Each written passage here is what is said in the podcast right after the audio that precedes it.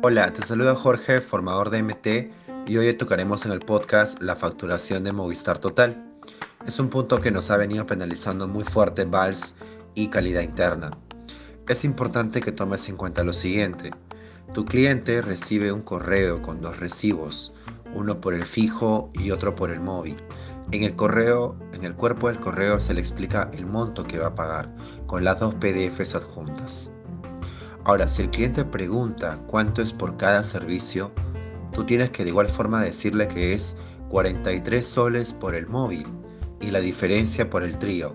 Por ejemplo, si el plan es de 182.90, pagaría 139.90.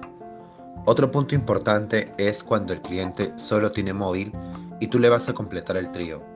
No debemos decirle, tú ya no vas a pagar por ese móvil, sino más bien dejarás de pagar ese monto porque ahora entre tu servicio fijo y tu móvil pagarás 182.90 fuera de la instalación si corresponde.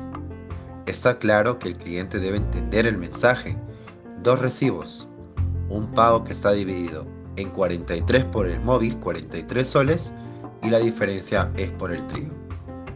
Si bien es cierto cuando hacemos una portabilidad o una línea nueva, le decimos que el chip no tiene costo, es importante decirle que sí va a pagar por el plan. El chip será a costo cero, pero va a pagar por el plan móvil de MT. Debemos evitar ser penalizados tomando estas consideraciones y cuidar nuestra calidad. Hasta la próxima.